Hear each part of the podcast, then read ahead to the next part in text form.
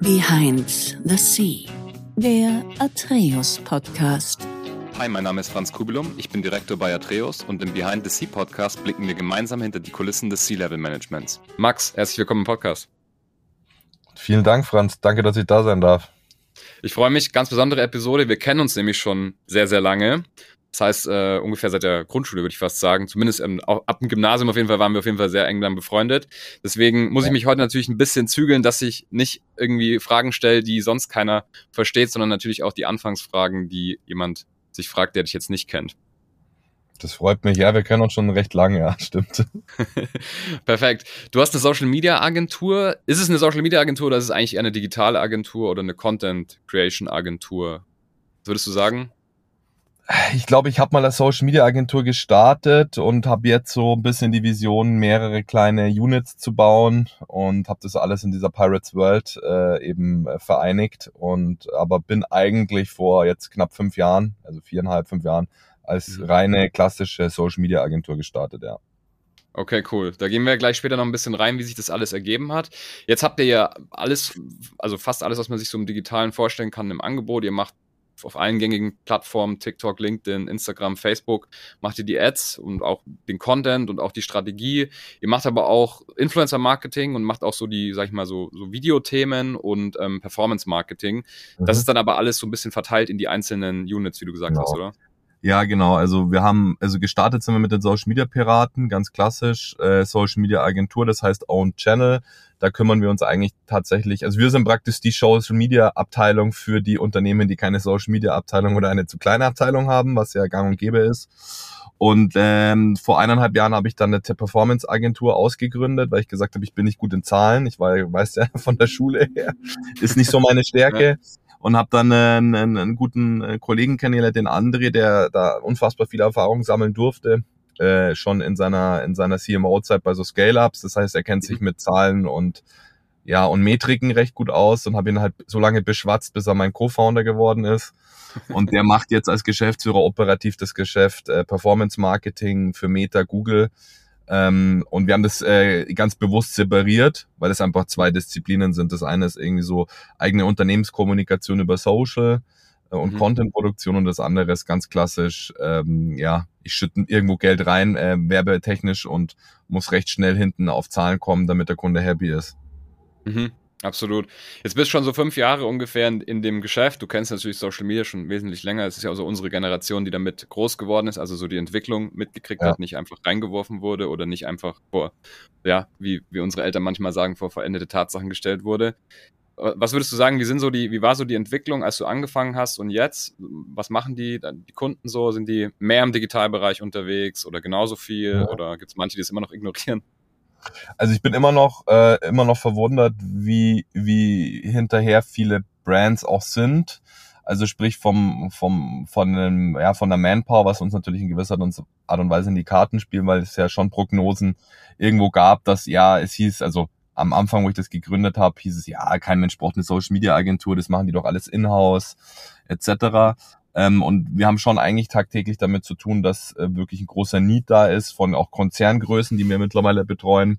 Und ich mhm. glaube schon, dass sich das so verändert hat, dass die Brands äh, oder die Kunden generell einfach gar nicht mehr hinterherkommen, so schnell wie sich alles verändert. Also mhm. vor fünf Jahren war Facebook immer noch äh, das Nonplusultra. Wir haben jetzt einen demografischen Wandel.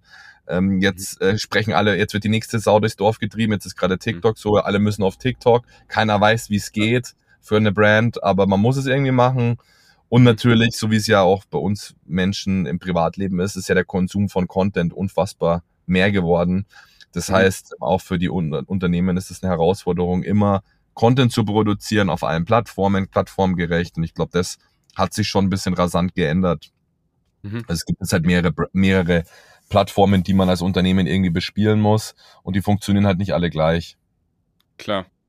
Wie ist es so, würdest du sagen, dass jede Generation irgendwie so eine Plattform hat oder dass wirklich jede Plattform auch eine Daseinsberechtigung hat? Oder ist es so, dass man sich eigentlich auch einfach eine aussuchen kann und auf der ist man und gut ist es? Also ich glaube, dass, dass es schon so eine demografische Verteilung gibt, dass natürlich jetzt die Boomer irgendwie Facebook für sich entdeckt haben und da irgendwie ja. äh, sich austauschen in Gruppen äh, über unterschiedlichste Themen, ja. äh, von Politik bis Skifahren. Ähm, ja. Ich glaube schon, dass Instagram eine Plattform ist, bei der man vieles sich Inspiration holt und dort natürlich auch, sage ich jetzt mal, die 25 äh, bis, sag ich mal, 40-Jährigen oder 38, 35-Jährigen da die Hauptzielgruppe sind, aber die wird auch älter.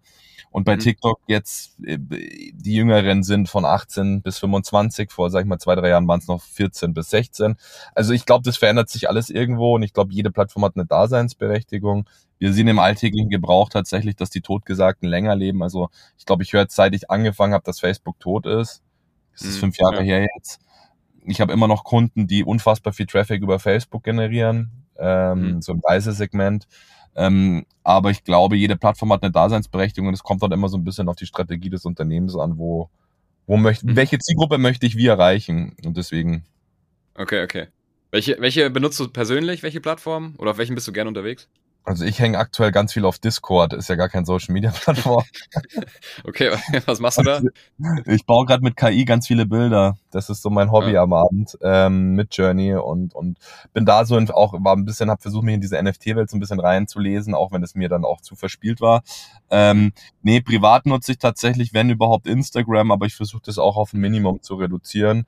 Und äh, ich habe in meinem privaten Gebrauch, sage ich mal, die letzt, letztes Jahr auch viel TikTok benutzt, um einfach zu verstehen, wie die Plattform funktioniert. Mhm. Okay. Äh, du sagst, du limitierst es so ein bisschen, ist ja Fluch und Segen, Social Media. Auf der einen Seite halt super mächtiges Tool, weil man jetzt plötzlich mit der ganzen Welt connected ist und irgendwie nicht mehr auf einen Marktplatz rausfahren muss, um seine Kartoffeln zu verkaufen, sondern man kann halt einfach ins Internet gehen und Social Media nutzen und Sachen verkaufen. Aber du limitierst es trotzdem. Warum, warum sagst, oder warum limitierst du Social Media? Ich glaube, das ist so wie mit allen im Leben. Wenn man Dinge zu viel macht, dann ist es nicht gut. Das, glaube ich, ist auch der Faktor mit irgendwie Fernsehen schauen und, und zocken und sonstige Sachen. Ich glaube, alles kann man machen und sollte man machen und soll man ausprobieren, was einem Spaß macht. Aber es hat natürlich einen hohen Suchtfaktor. Das dürfen wir uns natürlich auch äh, nicht äh, irgendwie aus den Augen verlieren. Und es macht natürlich irgendwo auch depressiv. Ja? Also gerade Instagram ist eine Plattform, die dir halt immer suggeriert, Happy Life, alles ist so geil, alles ist so durchdacht. Und ähm, dementsprechend ähm, ist es halt so eine Sache, die halt ähm, die mich dann auch irgendwie dann auch selber ab und zu getriggert hat, wo ich dann noch gesagt mhm. habe, hey, bevor ich jetzt wieder zum hundertsten Mal durch die Story meiner Freunde äh, gehe, was die so machen, äh, lese ich doch lieber Zeitung oder lese von mir aus einen Online-Artikel oder höre Musik, als dass ich das irgendwie. Mhm. Und man, man, man verfällt halt schnell in, ich weiß nicht, wie es bei dir ist, aber man verfällt halt schnell ja. in diesen Wischmodus. Ja, klar. Dieses, oh, jetzt ja. sind 20 Minuten vergangen. Und ich habe ja. extra so Tracker drin. Also ich habe echt in meinem iPhone ähm, Tracker drin, die, die dann das nur limitieren. Am Tag nur eine Stunde oder so. Hm. Ja, ich, ich, ich habe auch schon einiges ausprobiert, von ganz weg bis ähm, halt einfach laufen lassen und irgendwie muss man so einen Mittelweg finden, weil du kannst es nicht ja. ganz ignorieren. Das wäre irgendwie auch dumm, ist halt einfach nicht zu nutzen, aber irgendwie, ich bei mir ist auch so, also ich bin auch sehr suchtanfällig für alles Mögliche eigentlich. Und ähm, da ist Social Media natürlich auch ein Teil. Aber gut, nee, hast recht. Also auf jeden Fall so versuchen, einen Rahmen zu schaffen mit so Trackern und halt zu gucken, dass man das eher gezielt benutzt und nicht äh, so schleichend den ganzen Tag mitlaufen lassen hat, oder? Ja, genau. Ja. Okay. Denke ich, sehr gut, ja. Ja, absolut. Okay, ähm, wollen wir mal ein bisschen reingehen, wie du da hingekommen bist, wo du jetzt bist. Also wir haben jetzt gelernt, sind so einzelne Units, du versuchst da so ein bisschen ein Dach, eine Dachmarke zu bauen mit den Social oder mit den Pirates generell und dann mit der Pirates World und hast dann darunter sowas wie Performance Marketing, Social Media Marketing, jetzt dann das Neueste auch, äh, die Sports, Agency. Magst, genau, magst du da ein bisschen was sagen kurz?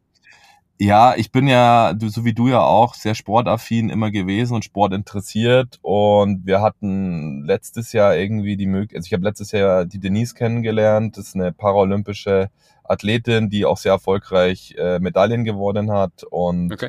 selber auch äh, eine, eine recht erfolgreiche Speakerin ist. Der habe ich über einen Kontakt einfach mal zum Freundschaftspreis des Instagram betreut, weil natürlich sie ähm, in den sehr nischigen, nischigen, nischigen Sport sozusagen ähm, A, kaum Budget hat natürlich, ähm, was ja auch ab und zu dann auch dazu führt, dass sie niemanden beauftragen kann, der sich drum kümmert. Und B, natürlich auch ein anderes äh, Leben führt mit Training und dann aber auch noch als Speaker gebucht.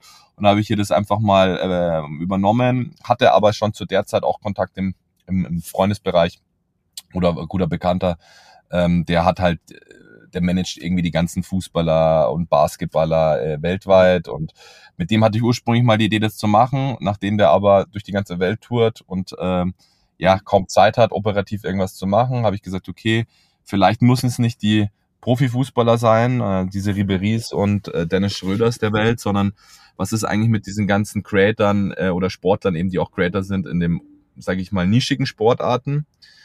Klar. Und bin dann eben auf Denise zugegangen, hat gesagt, du pass auf, ich würde da gern was starten. Ähm, hättest du Bock, irgendwie meine, meine, meine Galionsfigur vorne rum zu sein? Ich habe jetzt, glaube ich, in, in den fast fünf Jahren verstanden, wie man irgendwie eine Agentur ohne großes Budget aufbauen kann. Ich baue dir das Haus, sei bitte sozusagen meine Bewohnerin und, und kommuniziere das.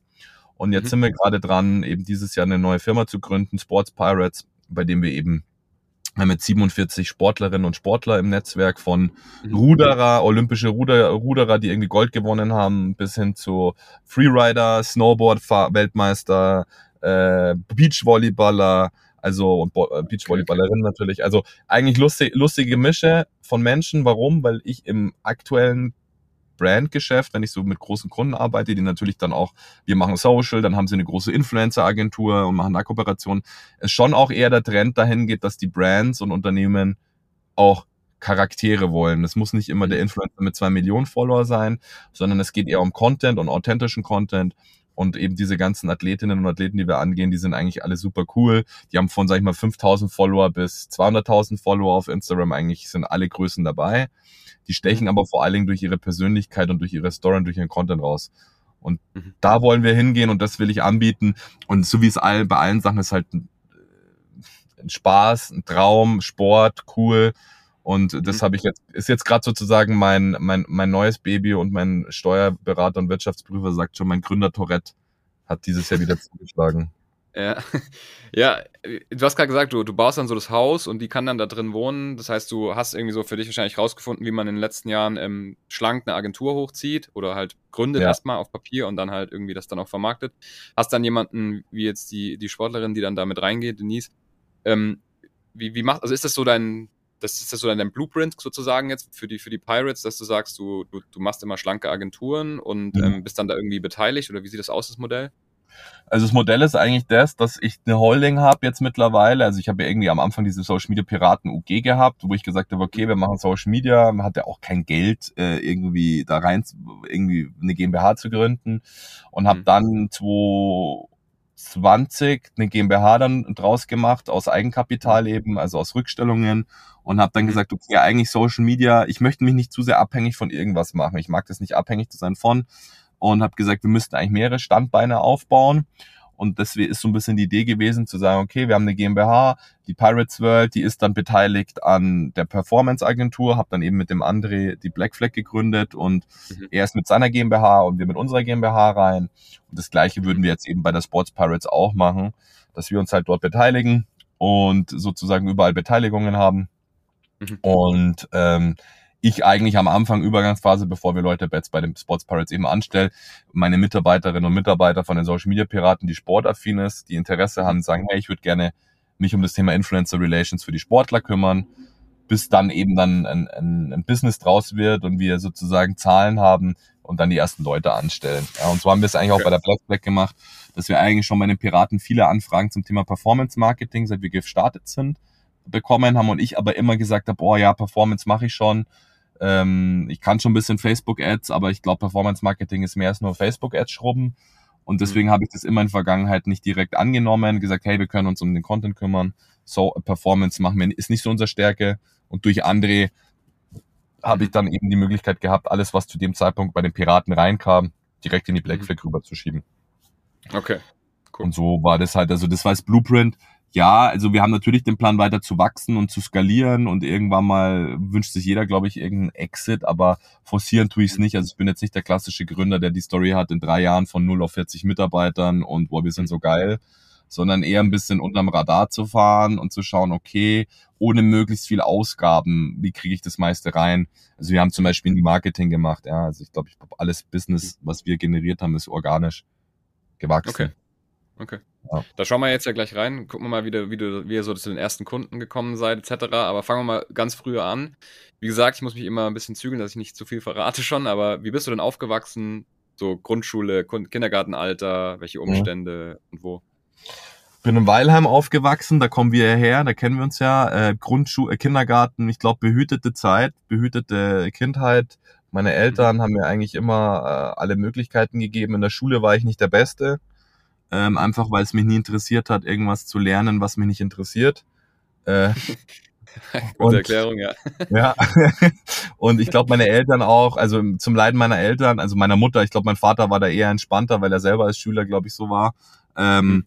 das, äh, ja, ich bin in der Schule durchgefallen, habe aber auch nie irgendwie groß gelernt. Also ich habe mich da irgendwie durch die Schule gemogelt, durchs Gymnasium und mhm. habe immer das gemacht, was ich äh, gerne gemacht habe. Habe gern Basketball gespielt, hab gern, bin gern abgehangen mit den Jungs, mit dir ja mhm. auch, hatten eine tolle Zeit in unserer äh, Partyphase mit Events und die du ja gemacht hast, Franz, war echt cool. Mhm. Und dementsprechend, glaube ich, war alles ganz entspannt, bin in einem kleinen Kaffee aufgewachsen, ja. Okay. Was hast du dann so gemacht? Also ich meine, die Schule war jetzt dann vielleicht nicht so interessant. Ähm, ist ja auch, ich glaube, über das Schulmodell zu sprechen, wie man da lernt und so ist eine ganz eigene Episode. Braucht man, glaube ich, jetzt nicht so tief reingehen, aber jeder, jeder lernt anders und ich glaube, Schulmodell passt halt nicht für jeden. Ähm, ja. Am Ende des Tages wie man sieht, ist ja, ist ja, hast ja trotzdem irgendwie eine Expertise für dich dann gefunden außerhalb der Schule. Wie war das damals in der Schulzeit? Hast du dann außerhalb von der Schule Basketball gespielt? Was hast du noch so gemacht? Irgendwie schon irgendwie Jobs oder sowas gemacht? Ähm, ich hatte tatsächlich in der Schulzeit recht früh Schülerzeitungen und so für mich entdeckt. Also irgendwie Content schreiben fand ich ganz lustig. Und dann auch meine erste WordPress-Seite. Ich habe doch dann einen NAV-Blog gemacht. Das genau. war so meine erste, meine erste 16, 15, 16. Da sobald, also mein Vater hat mir Internet ins Zimmer gelegt, das war Fluch und Segen zugleich. Und ich war so der klassische Autodidakt. Also wenn mich was interessiert hat, dann habe ich mich da irgendwie versucht reinzufuchsen. Ob es jetzt teilweise gut oder schlecht war, weiß ich nicht. Ähm, es war einfach für mich das die Devise einfach zu machen. Und dann bin ich recht früh, hm, haben wir gesagt, okay, wir schreiben irgendwie Artikel zum Thema irgendwie Musik, Mode und so und angehaucht von diesem ganzen Wise-Thema, Wise Magazine, hatten dann sogar auch eine Sponsoring von Wise, das weiß ich noch. Mhm. Und so sind die Anfänge mit dem Internet gekommen, so Content nebenbei äh, mhm. irgendwie zu generieren über eine WordPress-Seite, über einen WordPress-Blog eigentlich. Das war so der Start mhm. im Internet. Ja. Mhm. Okay. Also schon medienaffin. Schülerzeitung ist ja quasi früher kann man, glaube ich, nicht an die Mediensachen ran, also so über die genau, Schülerzeitung ja. und dann eigentlich. Ne? Ja, das war auch geil, weil äh, die Schülerzeitung hieß Spiegelbild und die Leute, die da waren, waren so alte, waren die Mettler äh, und so geile Jungs einfach auch. Also aus denen ist auch so viel geile, also solche geile Characters. Und ich glaube, ich war in der sechsten oder siebten Klasse und das mhm. Durchschnittsalter der Schülerzeitung war, glaube ich, K11 oder äh, nee, K12 und 11. Klasse so. Die haben mich alle angeschaut, wo ich da reingekommen bin. Hey, wer bist denn du kleiner Scheiße eigentlich? Lief irgendwie aus der Anlage lief irgendwie Fuck the USA von The Exploited ähm, als Sound. Und die Verbindung okay, eigentlich untypisch. Ja. Also untypisch. Die Mettler sehr kritische Artikel immer geschrieben, aber es war irgendwie lustig. Also es, es war echt eine coole Zeit. Also ich hatte echt gern, hab's gern gemacht und ähm, mhm. das war mein erster, mein erster Berührungspunkt mit Medien, ja. Okay. Wie ging wie ging's dann weiter? Ich meine, du hast ja mal, mit den Sachen hat man ja, oder hast, hast ja noch kein Geld verdient oder mhm. mit dem Blog, sag ich mal. Mhm. Aber dann später nach der Schule, mhm. sag ich mal, ging's dann ins Studium. Was war, wie, was war da dann so dein. Also, Plan? Hm, ich habe ich hab das Glück gehabt, dass mein Vater mir recht früh gesagt hat, hey, wenn du irgendwie was machen willst, dann kann ich dir irgendwie da und da Praktikas organisieren, weil er war irgendwie, hatte eine Medienvergangenheit und aber ich kann ja nur die Tür öffnen, reingehen musste selber.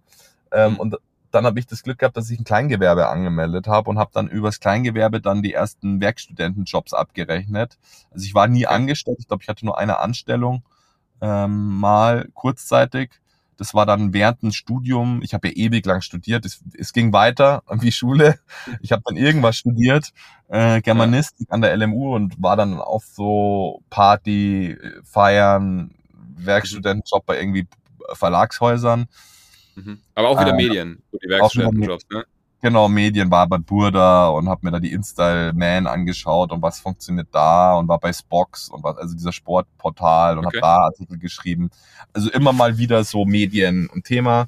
Und dann kam das Thema Facebook-Ads irgendwann mal auf. Du hast mich tatsächlich auf das Thema Facebook-Ads gebracht. Du hattest ja auch mal eine Zeit lang Facebook-Ads geschrubbt und hast dich da genau, mal ja, wir, Genau, genau. Wir waren ja dann am Anfang, du hast ja dann mit einem mit einem Kumpel, mit dem Michi zusammen die, die ersten Schritte dann Richtung Agentur gemacht und wir haben ja dann zusammen auch im Thema Facebook-Ads und so ein bisschen Facebook-Content dann gemacht, zusammen ja. gemacht. Ne?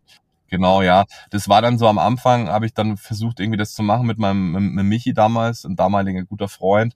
Hat sich dann aber recht früh zum Glück rauskristallisiert, dass die überhaupt gar keinen Bock auf das hatten. Und dann war ich dann alleine.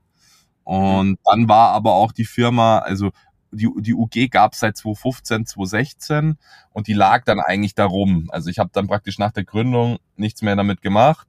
Äh, mein mhm. Steuerberater hat mir damals gesagt, du, also eine UG zu haben, um sie zu haben, kannst dir auch sparen, weil du musst dann Bilanz machen und Ding. Mhm. Und dann habe ich dann von 2015 bis eigentlich 2017, 18 nicht wirklich was gemacht.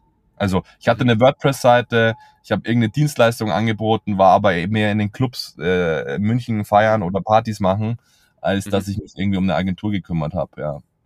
Okay, aber nochmal noch mal einen Schritt zurück. Also du, war, wir, du hast studiert, ähm, Germanistik hast du ja irgendwann fertig gemacht und mhm. hast währenddessen so ein bisschen als Werkstudent in den Medienagenturen gearbeitet und bist ja dann irgendwie auf das Social-Media-Thema gekommen. Mhm. Und war dann irgendwie der Plan noch vor dem, vor dem Studium irgendwann zu sagen, hey, ich, ich arbeite irgendwo in einer Firma oder so oder gehe jetzt irgendwo hin oder hast du dann direkt gesagt, ich gründe? Hm, ich habe eigentlich direkt gewusst, ich mache mein eigenes Ding. Also ich, also ich konnte mir immer schwer vorstellen, irgendwo zu arbeiten, für andere zu arbeiten oder sozusagen, außer es wäre halt eine coole Firma gewesen und ich hatte aber nie wirklich so den Drang zu sagen, boah, ich muss, also so diesen klassischen Traum, ich muss jetzt irgendwie bei irgendeiner großen Corporate-Firma arbeiten, war nicht so mein ja. Ding. Deswegen, ich habe tatsächlich dann gegründet, die Firma liegen gelassen, nebenbei studiert, nebenbei Party gemacht und dann irgendwie Richtung Studiumsende dann ähm, irgendwie meine Frau kennen, meine jetzige Frau kennengelernt sozusagen mhm. und die mir dann irgendwann gesagt, hey Dude, was machst du da eigentlich äh, mit deinem Ding? Äh, cool, machst du das mal irgendwie, das hat ja Potenzial, magst du das irgendwie mal Haupt, also 24-7 machen oder willst du äh, deine Zeit in Clubs ver zu, äh, verbringen und in der Vorlesung? Mhm. Und deswegen habe ich es dann so 2017, 18 dann tatsächlich äh, hauptberuflich gemacht, Agentur. Okay. Ja, spannend. Also die, gegründet hast du ja eine UG als erstes, hast du gesagt, ne? Mhm. Noch während genau. dem Studium. Wie ja, war das so? Weil ich meine, ja. Eine UG war Mustersatzung, 600 Euro Stammkapital, ähm, Stammkapital, Trinkgeld von meinem Barkeeper-Job an der Bar. Kein Plan von nichts. Irgendwas mit okay. Medien, okay, raus. Und so ging das halt dann los. Und wie mhm. gesagt, hatte gegründet mit meinen Freunden da vom Land, die dann zum Glück mhm. nach zwei Monaten gesagt haben, boah, ich will wieder raus aus der Firma, das ist gar nicht meins und ich habe überhaupt gar keine Zeit. Mhm. Und dann habe ich in dem Laufe dessen meinen ersten Auf, also mein, mein erste Mini-Aufträge bekommen, ja, und dann ging es so ein bisschen los. Okay. Wie, wie bist du an die ersten Aufträge gekommen und was waren es so für welche? Also der erste Auftrag war von einem meiner besten Freunde, von Bobby, äh, Lucky Who Social Media, also Münchner Club, das mhm. Instagram mhm. und Facebook zu machen. Das, da hat er mir 500 okay. Euro im Monat bezahlt. Das war mein erster Kunde. Okay. Okay. Und ähm, dann in der Nacht, also dann habe ich viel in der Gastro die ganzen Clubs so ein bisschen unterstützt irgendwie. Mhm. Und das waren okay. so die ersten Kunden. Und dann ähm, habe ich mich in das Thema SEO und Webseite WordPress von meinen alten Blogtagen von der Schule noch irgendwie mhm. reingefuchst und habe dann versucht, irgendwie für Keywords äh, sichtbarer zu werden bei Google. Okay. Und so ging es dann irgendwie los, dass dann auch irgendwie der Blumenladen äh, aus Dachau angefragt hat und was weiß ich nicht alles. Und so kamen dann die ersten Kunden, ja. Okay, das heißt, du hast ähm, da deine ersten Kunden gekriegt, war die Clubzeit ja dann doch nicht umsonst, ne? weil ich meine, es ja. waren ja dann deine ersten Kunden am Ende des Tages. Ja, genau. Und ähm, wie hast du dir die Sachen beigebracht? Learning by doing. Also ich glaube, so kreativ bin ich recht gut. Struktur hatte ich am Anfang keine. Ich bin so dieser verplante kreative Typ. Ich glaube, den jeder so in der Berliner Kreativagentur assoziiert. Ich glaube, wenn ich in Berlin leben würde, wäre ich genau da gelandet. Ähm, aber ich habe dann recht schnell gelernt, dass man schon hinter dem, was man dann anbietet, auch eine gewisse Struktur braucht. Und ich habe am Anfang alles selber gemacht. Also ich habe von den Wordings die Grafiken, äh, die Calls, äh, am Anfang auch noch die Angebote und dann habe ich recht früh zum Glück meinen Vater irgendwie dazu überzeugen können, mir zu helfen für das ganze Backoffice, Verträge, Steuer, weil ich davon gar keinen Plan hatte, so dass ich vorne sozusagen operativ die, Anf die kleinen Anfragen hm, selber betreuen konnte. Im Endeffekt war ich am Anfang Freelancer, ja, kann man sagen, also klassisches mhm. Freelancer-Business. Okay, aber ich meine, das ist ja das Wichtigste, ist ja am Anfang, sag ich mal, Aufträge reinzukriegen. Weil Gründen, man stellt sich mal so vor, ja, jetzt habe ich eine Firma, das ist erstmal nur ein Papierstück eigentlich und ein bisschen Invest, ne, je nachdem, was ja. man für eine Form hat. Aber eigentlich ist doch der wichtigste Part dann, Leute zu kriegen, also richtig rauszugehen und wahrscheinlich, wie ist es am Anfang, wahrscheinlich auch so ein bisschen Klinken putzen, Netzwerk aufbauen, Kontakte bilden, oder? Also Netzwerk aufbauen, ja, da war es recht gut, dass ich dann schon recht umtriebig war, aber Klinkenputzen gar nicht. Das ist auch nicht mein Style heute auch nicht. Also das fahre ich heute ganz klassisch die Philosophie, dass ich Klinkenputzen nur dann mache, wenn ich die Person auch wirklich kredibel und cool finde und dahinter stehe. Ähm, ich muss nicht jeden Kunden um jeden Preis klausen. Ähm, und Eigenwerbung habe ich tatsächlich keine gemacht. Das kam wirklich alles über Google. Also man muss echt sagen, ich hatte echt unfassbar Schwein, ähm, dass ich mich da recht früh in dieses für die Keywords ganz gut platziert hatte. Und im Zuge dessen sind natürlich, glaube ich, zu meiner Zeit, wo ich gegründet, dann so die ganzen anderen Social Media Agenturen, die man heute so kennt, die am Markt sind, auch rausgekommen, ja. Alle natürlich okay. mit dem mhm. Thema, dass ich alleine der verplante Kollege war, versus irgendwie drei Gründer oder zwei Gründer oder vier Gründer. Aber ich habe eigentlich nie, nie groß nach links und rechts geschaut, sondern immer versucht, okay, die Aufträge kommen über Google, ähm, hat aber auch dann erst geklappt, dass meine Frau mir dann auch hingewiesen, meine also damalige Freundin heute Frau mich darauf hingewiesen, hey du, dein Kontaktformular auf der Webseite funktioniert nicht. Und ich so, hä, warum, okay. krieg, warum krieg ich keine Anfragen rein? Äh, also okay, okay. du siehst, wir sind ein bisschen anders und deswegen auch Piraten und ich habe auch gesagt, warum der Name und so. Ähm, es musste möglichst trashig sein. Weil ich mir gedacht habe, ich wollte nichts mit Media, Wedia, also irgendwas so hipster Englisch, hatte ich gar ja, keinen Bock. Dann habe ich gesagt, wenn überhaupt, dann trashig durchgezogen und dann ist irgendwas, was im Kopf bleibt. Der bleibt auf jeden, also bleibt auf jeden Fall hängen, würde ich sagen. Kann man sich gut merken, ja, nicht wenn ja, genau. Wortbildungen sind. Ja. Okay, das heißt, du hast dich so ein bisschen in das Google-Thema reingefuchst und dadurch halt auch Aufträge gekriegt. Ähm, würdest du sagen, das ist auch sowas, wenn, wenn jetzt jemand gründen möchte, heutzutage noch, also bei dir ist ja schon ein bisschen her jetzt, aber dass man sagt, hey, schau dir Google an, guck dir an, was deine Value Proposition ist oder was du dem Kunden halt anbieten kannst und dann off you go so ungefähr? Ja, also ich würde auf jeden Fall schauen, wo platziere ich mich rein und was macht die Kon also eine gute Konkurrenzanalyse zu schauen, weil am Ende, also sind wir mal ehrlich, ich glaube, ich hatte entlange irgendwie Platz zwei oder drei mit wirklich überhaupt gar keinem, also es war jetzt kein tiefgründiger Inhalt, umso mehr Brands kommen, die, also Agenturen kommen, die das halt anbieten, umso mehr wird die Konkurrenz größer. Und jetzt bin ich halt nicht mehr auf Platz eins irgendwie bei Google äh, regional oder überregional, sondern irgendwie auf Platz vier bis acht und muss jetzt auch investieren, ja. Also jetzt in den letzten zwei Jahren natürlich auch die Webseite irgendwie mal ein bisschen professioneller gemacht und ein bisschen Geld in, in, in Content investiert, das in SEO. Aber generell, wenn man gründet, muss man natürlich nach links und rechts schauen. Also was macht der Markt, wen gibt's, wo kann ich sozusagen Sichtbarkeit generieren ähm, und was ist mein USB am Ende. Okay. Und so vom Timing her, ich meine, wenn man es mal objektiv betrachtet, du hast ja schon zehn Jahre Medienerfahrung gehabt, ne? Also wenn man die Schulzeit mitzählt, dann den Blog, dann die, äh, die SEO-Jobs und die, also die Working Student-Jobs, dann sind es ja schon zehn Jahre, das ist ja schon massiv viel Zeit. Aber nichtsdestotrotz in den, in den digitalen Themen, die waren ja vielleicht noch recht, recht frisch, so sage ich mal. Da haben, hast du ja und haben wir ja auch gerade zu dem Zeitpunkt erst angefangen. Ja. Und dann äh, kann man eigentlich schon sagen, ja, wieso nicht gleich dann auch gründen und versuchen, ähm, die ersten Kunden zu, zu kriegen? Ist das, würdest du ja. sagen, das kann man so machen? Ja, ich glaube, das ist halt so eine gewisse Authentizitätsfrage. Ich glaube, wir hatten nicht, Social Media ist unsere Generation, TV ist die Generation unserer Eltern, die alte Medienwelt. Ich will jetzt nicht sagen, man muss nicht unbedingt jung sein, um was anzubieten, aber es, es hat natürlich schon von Faktor, wenn halt du als junger Hüpfer irgendwie erzählst, wie Facebook funktioniert und die unter, kleinen Unternehmen sagen ja nur, also Facebook muss man machen, äh, so, äh, ja, bist der junger Bub, du wirst schon wissen, was machst. Dann kommt es natürlich an, das sieht man ja jetzt auch, also gibt ja sozusagen Gen Z-Agenturen, die natürlich irgendwie 20 Jahre alt sind und die einem dann die Welt von Gen Z erklären, ist natürlich authentisch, wenn das jetzt ein 50-Jähriger macht würde ich halt schwierig finden, ja. Ähm, und ich glaube, das ist so das Ding, dass wir halt da, dass ich da schon ein bisschen Glück hatte und ein, ein Gespür und einfach gemacht habe, auch wenn ich am Anfang die ersten Jahre unfassbar viele Selbstzweifel hatte, ob das alles wirklich das okay. Wahre ist. Ich glaube, das ist schon sowas, was man von vielen Leuten hört, die dann halt auch gründen und selber was haben. Wie hast du das dann, ich weiß nicht, wie bist du damit umgegangen, mit so den Selbstzweifeln? Hast du dir das dann einfach immer wieder, sag ich mal, deinen dein, dein Traum da eingeredet oder, oder wie, wie macht man das? Ich habe einfach dann, dann gemacht. Ich habe es einfach weitergemacht einfach. Ich habe einfach gesagt, ja, scheiß drauf, scheiß was drauf, was die anderen denken, scheiß drauf, was die anderen, was andere Agenturen machen.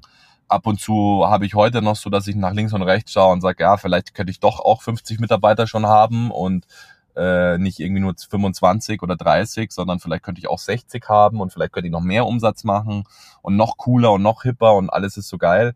Aber ich habe für mich selber irgendwie meinen Frieden damit geschlossen, dass ich einfach versuche, nach vorne zu schauen, jeden respektabel, äh, respektablen Kolleginnen und Kollegen einfach da mit, mit, mit einem gewissen Respekt gegenüber trete, aber mich halt auch nicht verarschen lasse, ja. Und auch, ich glaube auch einfach immer straight raus sagen, was man denkt. Ich glaube, da können nicht viele und ich glaube, das kommt auch in, äh, gerade, ich glaube auch in Deutschland, ähm, oft schlecht an oder in München, äh, wo wir sind, dass mhm. man da diese gewisse Realness da irgendwo fehlt, dass hintenrum, ja, alles cool und hintenrum wird dann groß ge gebrabbelt, aber ist mir eigentlich egal und wenn man Selbstzweifel hat, ich glaube, die hat jeder Mensch in allem, was er tut, äh, dass Klar. man da irgendwie innehält und, und sich überlegt, okay, was ist jetzt, wenn ich es eben nicht mache? Also, was, also, okay. ist es wirklich also so viel die andere Seite betrachten. Ja. Genau. Die ja, andere Seite, ja. Ja, so. Das ist so, das hat mir schon echt geholfen. Okay. Sehr cool. Hey, ähm, also es ist eine gute Einstellung. Ich meine, das ist, das wird jeden irgendwann betreffen, wenn man was Eigenes macht, egal was es ist, eigene Firma, eigenes Projekt oder weiß nicht, irgendein Traum verfolgt. Ja, genau. da da wird es irgendwann immer Pushback geben und irgendwie muss man ja für sich so eine, so eine Strategie festlegen, wie man dranbleibt, weil wer nicht dranbleibt, ne, der, das ist immer die, die, da haben wir auch mal drüber gesprochen, eine gute Idee kann jeder haben, aber die Umsetzung ist halt dann das Thema, ne? Ja, ja, ich glaube, Ideen haben wir alle gute gehabt in unserer Laufbahn. An Sachen, äh, die wir, die wir irgendwie mal ange, angefangen haben. Ich glaube, es ist die Ausführung und eben die Konstanz der Ausführung, die, die das am Ende des Absolut. Tages dann irgendwo zu einem gewissen Erfolg bringt. Okay. Gehen wir mal ein bisschen in deinen Tag rein. Wie sieht denn so ein Tag bei dir aus? Du hast vorher schon gesagt, du bist so der Kreative, also dir hat anfangs Struktur gefehlt. Ist, sieht man das in deinem Tag auch oder ist der. Er ist besser. Hast du da so. Der ist besser. Okay. Wie sieht es aus? Wann, steh, wann, stehst du ungefähr auf und was, wie geht dann so der Tag los? Was machst du dann so? Also ich stehe so um 10 nach 7 auf mit äh, meiner großen Tochter Aurelia, die jetzt mittlerweile fünf ist und äh, fange mit ihr den, den Tag an, frühstücken zusammen und okay. ähm, mache mir erstmal einen Kaffee, einen guten italienischen Espresso und ähm, dann mache ich die Kinder ready, dann steht meine Frau eigentlich meistens auch immer mit auf, mit der kleinen Tochter, wir haben zwei Kinder und dann gestartet mein Tag eigentlich so, dass ich die Kinder in den Kindergarten und in die Krippe bringe jeden Tag. Okay. Beide, das ist so mein, mein, mein Thema, äh, wo ich mich da auch äh, echt wohlfühle. Und dann, warte mal ganz kurz, muss glaube ich kurz niesen. oh, jetzt hat, sorry. Ähm, so, Kein Tonmann, Tonmann, jetzt weiterschneiden. Ähm, das lasse ich drin. ja.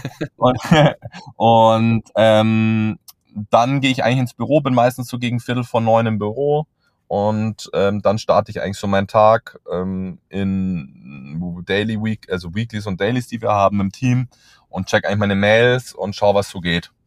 Und dann ähm, okay. habe ich meine, meine, meine zehn Minuten am Tag meistens, wo ich entweder komplett viel Scheiße laber und durchs Büro laufe mit der mit irgendwie einer Nerfgun und Rumballer oder Singen oder sonstige Sachen. Das brauche ich immer. Das alle, da gehen auch alle Türen von den Kolleginnen und Kollegen zu, wenn sie konzentriert sind. Perfekt, Aber ich, ja. ich brauche dann meine, ich brauche meine, meine fünf, meine fünf Minuten ähm, und routinemäßig eigentlich halt ähm, habe ich am Anfang keine gehabt und mittlerweile natürlich in, in intern, wenn du größer wirst, mehr Mitarbeiterinnen und Mitarbeiter hast, kannst du halt nicht mehr der Max sein. Klar. Aber es klingt jetzt so, als gäbe es nicht so richtig Hierarchien bei euch oder so. Also es ist wirklich so. Also wir haben flache Hierarchien. Wir sind jetzt bei den Piraten sind wir jetzt äh, knapp über 20 und ähm, bei der Black Flag sind wir jetzt knapp 10. Also wir sind insgesamt im, im, so 30 Menschen und wir merken jetzt schon, dass es schon Hierarchien geben, langsam geben muss. Also wir ziehen jetzt gerade so die Teamlead-Levels ein dieses Jahr. Ähm, okay. Aber ansonsten gibt's ja flache Hierarchien. Also ich bin eher der Kumpeltyp und ähm, wir haben viel Homeoffice, viel Remote und ähm, schon immer, also ich hatte bis vor drei Jahren, glaube ich, gar kein Büro, kein richtiges. Wir hatten waren irgendwie im Container okay. Mhm. gesessen. Das war mein erstes Büro. Ähm, aber am Ende haben wir da flache Hierarchien und haben aber intern schon so Thematiken wie Time-Tracking auf Kunden, äh, natürlich alle Tools, die man braucht, äh, um, um irgendwie eine, eine gewisse Struktur zu haben und eine gewisse Qualität auch abzuliefern. Ja. Okay, cool. Und äh, wie ist es dann, also wie geht's weiter? Ich meine, du hast gesagt, du, du checkst deine Mails, hast dann wahrscheinlich auch Kundentermine und so weiter, bist wahrscheinlich auch unterwegs. Wann endet mhm. so der Tag ungefähr? also es, festen, kommt drauf, es, kommt, es kommt drauf an. Also es gibt manchmal Tage, da bleibe ich natürlich länger im Büro, aber ich versuche tatsächlich recht früh aus dem Büro rauszugehen. Teilweise so um 17, 18 Uhr. Warum? Weil ich natürlich meine Zeit mit meinen Kindern verbringen mhm. möchte. Das ist mir extrem wichtig. Ähm, ich hatte auch äh, Ende des Jahres, also letzten Jahres, ähm, auch gesagt, ab 16 Uhr keine Termine. Also ich habe mich einfach frei geblockt im Kalender, weil ich einfach die Kinder auch vom Kindergarten teilweise abgeholt habe und mir das echt extrem mhm. wichtig war, ähm, dass nicht nur das an den Frauen hängen bleibt und meine Frau das alleine machen muss, ähm, weil die Zeit kommt nicht mehr mit den Kindern. Und deswegen habe ich tatsächlich für mich so ein bisschen entdeckt, 17 Uhr, irgendwie ist 18 Uhr nach Hause, sich mit den Kids noch beschäftigen und dann gerne dann lieber mal am Abend noch um 20 Uhr 30 ein Pitch vorbereitet, Pitch mhm. gegenlesen oder sonstige Sachen, wenn wir mal pitchen, mal wieder. Okay. Also okay. dann lieber noch am Abend. Also ich bin dann eher ganz klassisch der Abendworker noch, dass ich hinten noch ein mhm. paar Stunden dranhänge. Okay. Aber du bist schon, also ich meine, du hast gesagt, du checkst dann die Mails, wenn du im Büro bist. Checkst du die in der Früh auch gleich, wenn du wach bist oder so? Oder schaust du, dass du das irgendwie nicht machst? Das habe ich jetzt äh, über einen Kollegen, äh, der mir da den Tipp gegeben hat, mental, wie mein Tag zu starten ist, versuche ich wegzulassen. Okay. Tatsächlich aber nicht so lang, seit zwei Wochen. Ah, okay. Also seit zwei Wochen checkst du dann in der Früh nicht mehr die Mails. Ist, merkst du schon irgendwie, dass das besser ist oder so? Also es Stress, ich bin weniger gestresst irgendwie. Weil am Ende, okay. was ich gelernt habe, ist, also ich habe mich echt, also ab und zu lasse ich mich triggern, ich bin sehr emotionaler Typ. Und was ich am Anfang falsch gemacht habe, also ich habe tatsächlich Kunden-E-Mails, dann habe ich irgendwie die falschen Hals gekriegt, dann habe ich dann emotional drauf geschrieben und das ja, okay. hat mir alles mhm. nichts gebracht, weil ich war zwar im Recht, aber durch die Emotionalität habe ich mich im Un habe ich mich ins Unrecht begeben, weil ich dem Kunden halt irgendwie okay. eine draufgezemmelt habe und der hatte dann keinen Bock mehr auf mich. Zum Thema gerade raus sagen, was man denkt. Ab und zu okay, ist es ja. dann vielleicht ganz gut, das mal liegen zu lassen, ein, zwei Tage oder einen Tag liegen zu lassen und einfach mal über Nacht, äh, eine Nacht drüber zu schlafen und dann nicht so emotional drauf zu reagieren. Also das glaube ich, das kann ich als okay. jedem, jedem Einzelnen da draußen als Tipp mitgeben. Ja, das ist, glaube ich, echt ein guter Tipp. Ja. Mach's immer noch ab und zu falsch. Wir hatten jetzt gestern war lustigerweise das, dass wir einen großen Versicherer als Kunden haben äh, bei der Performance-Agentur und wir die einen Shitstorm übers Wochenende abbekommen hatten. Okay. Weil in dem Creative, was wir da äh, ausgespielt haben, waren POC, also People of Color zu sehen und die hatten einen Shitstorm und die ganzen Nazis haben irgendwie die Facebook-Leisten äh, kommentiert und Ding und ähm, jetzt war dann so, dass die uns irgendwie, ja, also nicht der, nicht der Ansprechpartner des Kunden, sondern deren Social Media oder Community Management Team, so nach dem Motto, ja, äh, dass wir da auch selber schuld sind, wenn wir sozusagen solche Personen als Creative nutzen. Das ist mir halt gestern erfüllt. Also kam, beim Kunde kam es auch nicht gut an, meinst du? Nein, nein, der Kunde hat mir dann, also nicht der Kunde direkt, sondern ein Teil vom, also ein anderes Team vom Kunden mhm. hat dann eben unseren Ansprechpartner beim Kunden gesagt, so nach dem Motto, ja, ihr und eure Agentur seid ja selber schuld, wenn ihr solche Menschen, also solche Darstellerinnen und Darsteller für Echt? die okay. Werbemittel verwendet. Und da habe ich gestern dann auch am Abend um 20 Uhr den halt dann eine Mail gepresst, so nach dem Motto, äh, ob die mich halt verarschen wollen. Ähm, äh, das ist gar keine ja. Debatte, also Rassismus ist keine Debatte. Äh, da habe ich Absolut, gestern einen ja. Fehler gemacht äh, und äh, habe dann auch zu emotional geschrieben. Und ich habe heute Nachmittag einen Call mit denen, mal schauen, was, was sie dann sagen werden. Ich werde aufklären. Okay, ja. aber eigentlich per se, ich weiß nicht, jetzt mal so einfach out of the box, ist es ja eigentlich gutes Marketing, oder? Ich meine, weil die, die haben alles richtig gemacht, so, ne, das, da ist halt einfach, das, in den Creatives sind halt einfach Menschen drin, so, keine Ahnung, wo die herkommen, ist ja egal. Und dann kommen Leute drauf, machen dann Shitstorm drauf aus einem unberechtigten Grund und äh, ihr habt aber eigentlich dadurch ja eigentlich auch Traffic, ne, auf dieses, auf dieses Creative. Das ist eigentlich, ja, ja, voll. Ja, ist auch gut im Marketing ja, war, war gut, aber ich glaube natürlich, dass halt in, ich glaube halt, mein, was ich gelernt habe ist im Konzern, ist natürlich eine ganz andere Policy als, als, als, als, als bei uns, also, also auch die wir kennen. Ich glaube, da ist schon sehr viel bedacht, was macht die obere Stufe, die untere Stufe, da darf man, entweder sägen die sich alle gegenseitig die Beine an oder sie versuchen irgendwie alle die Verantwortung wegzuschieben und deswegen gibt's ja Agenturen, cover my ass, zur Not ist immer die Agentur schuld. Ja. Ähm, und nicht irgendwie die, die einzelne Person in dem Unternehmen, was auch okay ist. Dafür sind wir ja da, dafür kriegen wir auch ein Honorar und dieses Schmerzensgeld berechnen wir jetzt mittlerweile auch mit rein. Okay, verstehe. Ähnlich, Was hast du noch? noch? Das ist ja ähnlich wie in der Unternehmensberatung, ja. Also keiner will die Leute äh, rausschmeißen, äh, wenn, wenn dafür werden dann Unternehmensberater, also nicht, dass Unternehmensberater nur das tun, um Gottes Willen, aber du weißt, was ich meine. Ja, deswegen werden externe, Case, ja. deswegen werden externe dann äh, dazugeholt, ja. Ja, okay. Ähm, was würdest du sagen, sind noch so Tipps, wenn du jetzt zurückdenkst an deine Laufbahn auch, ne, weil ist ja auch nicht immer alles einfach im Gründen. Im Gegenteil, man muss wahrscheinlich auch teilweise echt, wie du gesagt hast, 24-7 dann da mal reinstecken. Ähm, wenn jetzt Leute damit anfangen würden, und hier hören ja unterschiedliche Leute zu, einerseits Kollegen, Kolleginnen, die auch im C-Level sind, die auch gegründet haben, eine eigene Company haben oder Bereichsverantwortung, und halt Leute, die auch ähm, jetzt vielleicht sich denken, ich will da mal hinkommen, muss ich die Konzernkarriere machen? Kann ich auch einfach selber gründen? Was wären da so deine Tipps, so um daran zu gehen?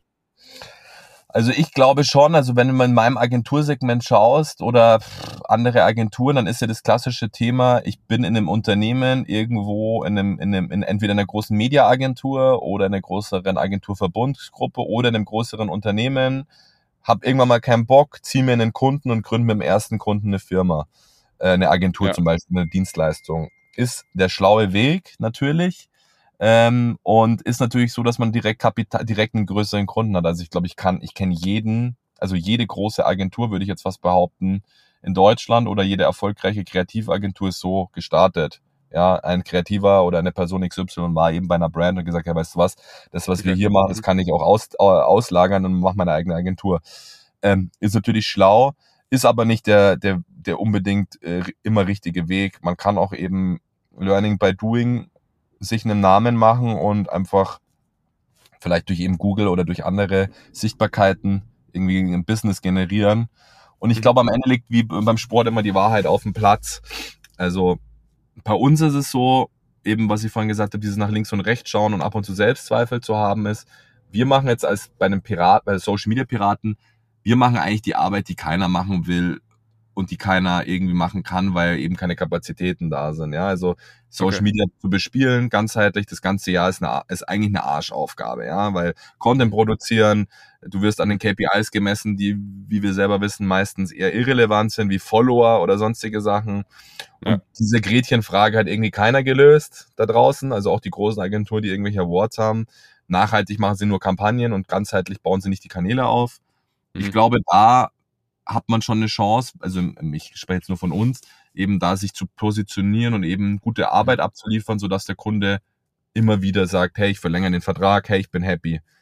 Ähm, mhm. Ohne dass man eben in diesen Einheitsbrei gerät, ist auch eine Gefahr. Ja, also ich glaube, wir haben im, also wir haben eigentlich die meisten Anfragen heutzutage kommen. Wir haben eine Agentur, wir sind nicht zufrieden, wir wollen eine neue Agentur.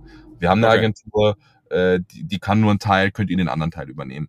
Also okay. deswegen glaube ich, wie ich es vorhin gesagt habe, zu schauen, was macht der Markt, was kann ich anbieten, aber auch nicht irgendwie erschrocken sein, nur weil es schon 10.000 Social Media Agenturen gibt, nicht die 10.000 äh, erste oder äh, Agentur dann zu sein, ja. ähm, sondern einfach einfach zu machen und irgendwie zu überlegen, was mhm. kann ich und wie wie wie lässt sich das irgendwie gesund skalieren.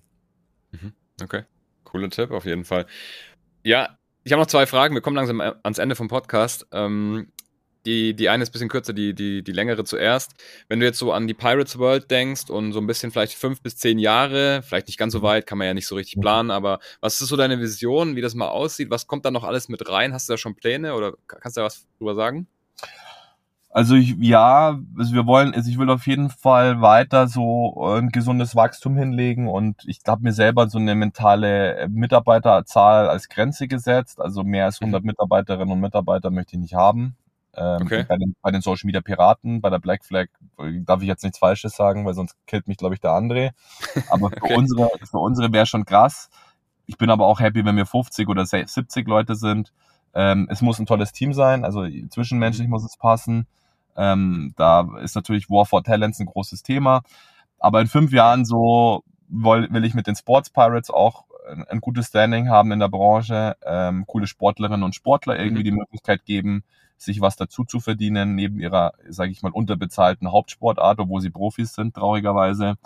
Mhm. Und ich glaube, ein, zwei neue Sachen sicherlich noch machen. Also wir wollen eigene Brands bauen eigentlich, weil das natürlich besser skaliert. Also die klassischen okay. Influencer-Brands, die jeder kennt. Da sind wir so ein bisschen gerade am überlegen, macht es Sinn, macht es nicht Sinn. Wir beteiligen uns auch ab und zu an, an Startups, wobei oft lasse ich, lassen wir da auch die Finger weg. Klassische Prinzip, äh, Anteile versus, äh, also Arbeiten, Media für mhm. Anteile. Ah, ist ja. auch nicht immer der, der, der richtige Weg. Aber ich glaube, Web 3.0 wird natürlich da das große Ding sein. Also sich da mhm. zu positionieren im Meta-World. Ich habe schon drei Domains, Meta-Pirates habe ich schon gesichert. Ähm, ich habe auch da viel, viel, viele, ähm, viele meiner Videojungs sind natürlich in, in, in Decentraland unterwegs und kennen sich aus. Ich bin jetzt nicht der klassische Kollege, der da draußen rumläuft auf LinkedIn. Davon gibt es jetzt tatsächlich auch schon einige, die dann sagen, wir sind die Web 3.0 Agentur. Ähm, okay, okay, weil ich ja. einfach glaube, dass Unternehmen heutzutage noch nicht mal richtig für, äh, Social Media machen. Also ich brauche den jetzt mhm. nicht mit Web 3.0 um die Ecke kommen Aber ich glaube, mhm. Web 3.0 ist ein Ding und wird ein Ding werden und da werden wir sicherlich auch noch irgendeine Meta-Pirates-Bude bauen. Okay. Aber Social Recruiting, das wird natürlich, also das steht bei uns dieses Jahr und nächstes Jahr und übernächstes Jahr groß auf der Agenda. Also wie finden wir Talente über Social Media? Und Okay. da kriege ich jetzt schon, kriegen wir jetzt schon nur durch eine, sage ich mal, Unterseite bei den Social Media Piraten recht viele Anfragen von auch größeren Agent äh, Firmen oder Agenturen, die sagen, hey, äh, Employer Branding, Social Employer Branding, wie, wie, wie, wie können wir, wie, wo finden wir die Leute, wo sind die? Naja, Mhm. aus dem mhm. 3D-Drucker kommen sie nicht und durch Facebook-Ads kriege ich sie Ja. auch nicht, aber ich kann ihnen zumindest eine Alternative bieten zu den herkömmlichen Jobplattformen. Ja, das ist spannend. Ich meine, das ist ja auch in unserem Business so. Ich bin, bin ja selber auch im, äh, im Personalgeschäft tätig und äh, das Thema War for Talent, was du gesagt hast, das ist riesig, ja. Können wir uns vielleicht dann auch mal, noch mal später noch mal irgendwie unterhalten. Ja, hey, ähm, coole Sache. Max, wie kann man dich erreichen? Äh, boah, äh, auf, im, auf dem Discord-Server kann man mich immer erreichen. Ja. Ich gebe gerne meinen mein, mein Namen. Nee, äh, auf äh, WhatsApp. Ähm, Fax haben wir nicht mehr leider, aber WhatsApp und äh, auf LinkedIn natürlich. Ja. Ich bin Okay. sowas von LinkedIn. Post jeden Tag. Nein, natürlich nicht jeden Tag, es macht Spaß, aber ich bin natürlich auf LinkedIn, kann man mich erreichen und auf den herkömmlichen, her- auf den herkömmlichen Kontaktwegen sozusagen. Sehr, sehr cool. Hey, danke, dass du im Podcast warst. Ähm, vielleicht machen wir mal irgendwann nochmal ein Redo. Du hast ja selber auch einen Podcast. Wie heißt das? Wo findet man das? Also ich habe einmal einen Podcast gestartet letztes Jahr zur Gaudi, eigentlich weil ich gesagt habe, meine Mitarbeiterinnen und Mitarbeiter müssen mehr Newsletter lesen. Und dann habe ich einfach Okay. gesagt, Social Media Update. Ich fasse denen einfach die ganzen Newsletter in zehn Minuten zusammen. So wie es halt ist, Top. war es ganz cool. Jetzt hatte ich keine Zeit, irgendwie seit zwei Monaten keine Folge oder drei Monaten keine Folge mehr gemacht. Das habe ich jetzt auf meiner To-Do-Liste mit einer Kollegin jetzt bei uns, die angefangen hat, die das unbedingt machen möchte, was ich gut finde. Ähm, Okay. Und der zweite Podcast, den ich jetzt, das ist mein Herzensprojekt mit dem Jim, mit so einem, mit einem jungen, jungen Agenturgründer, 19 Jahre, der Bob aus Hamburg, ähm, der eine Creator-Agentur hat, also TikTok-Creator-Agentur. Machen wir den Podcast Vertical Shit. Und eigentlich auch da so ein bisschen das Thema, dass wir der nicht so seriöse Marketing-Podcast sind, so das ist ein bisschen so der Plot. Okay.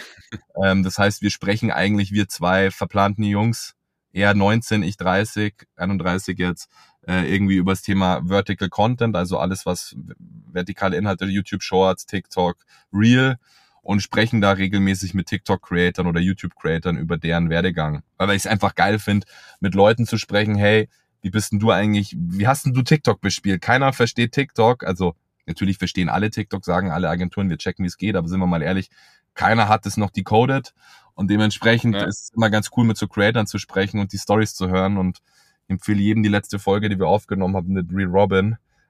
Der hat in einem Okay. Jahr eine Million Follower generiert mit einer randomly Aktion und das ist halt so lustig, wenn der halt irgendwie erzählt, dieser Junge, ja, keine Ahnung, ich hatte bis 600.000 Follower und nicht mal irgendwie ein Schnittprogramm. Meine kleine zwölfjährige Schwester hat meine Videos geschnitten. Also das ist ja so geil.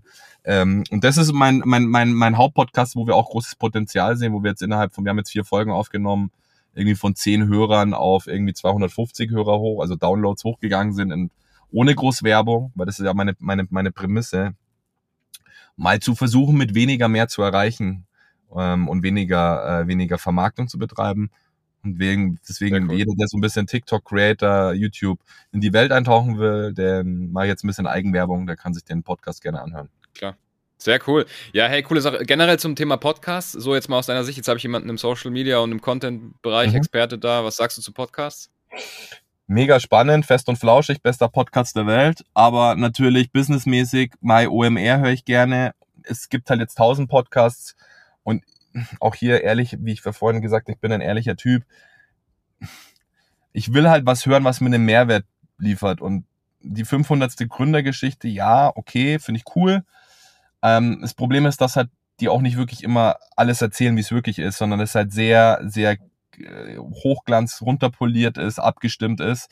Deswegen finde ich es immer sehr authentisch, wenn Leute dann so echt drüber reden und einfach, äh, auch wenn mal was nicht funktioniert hat, darüber reden.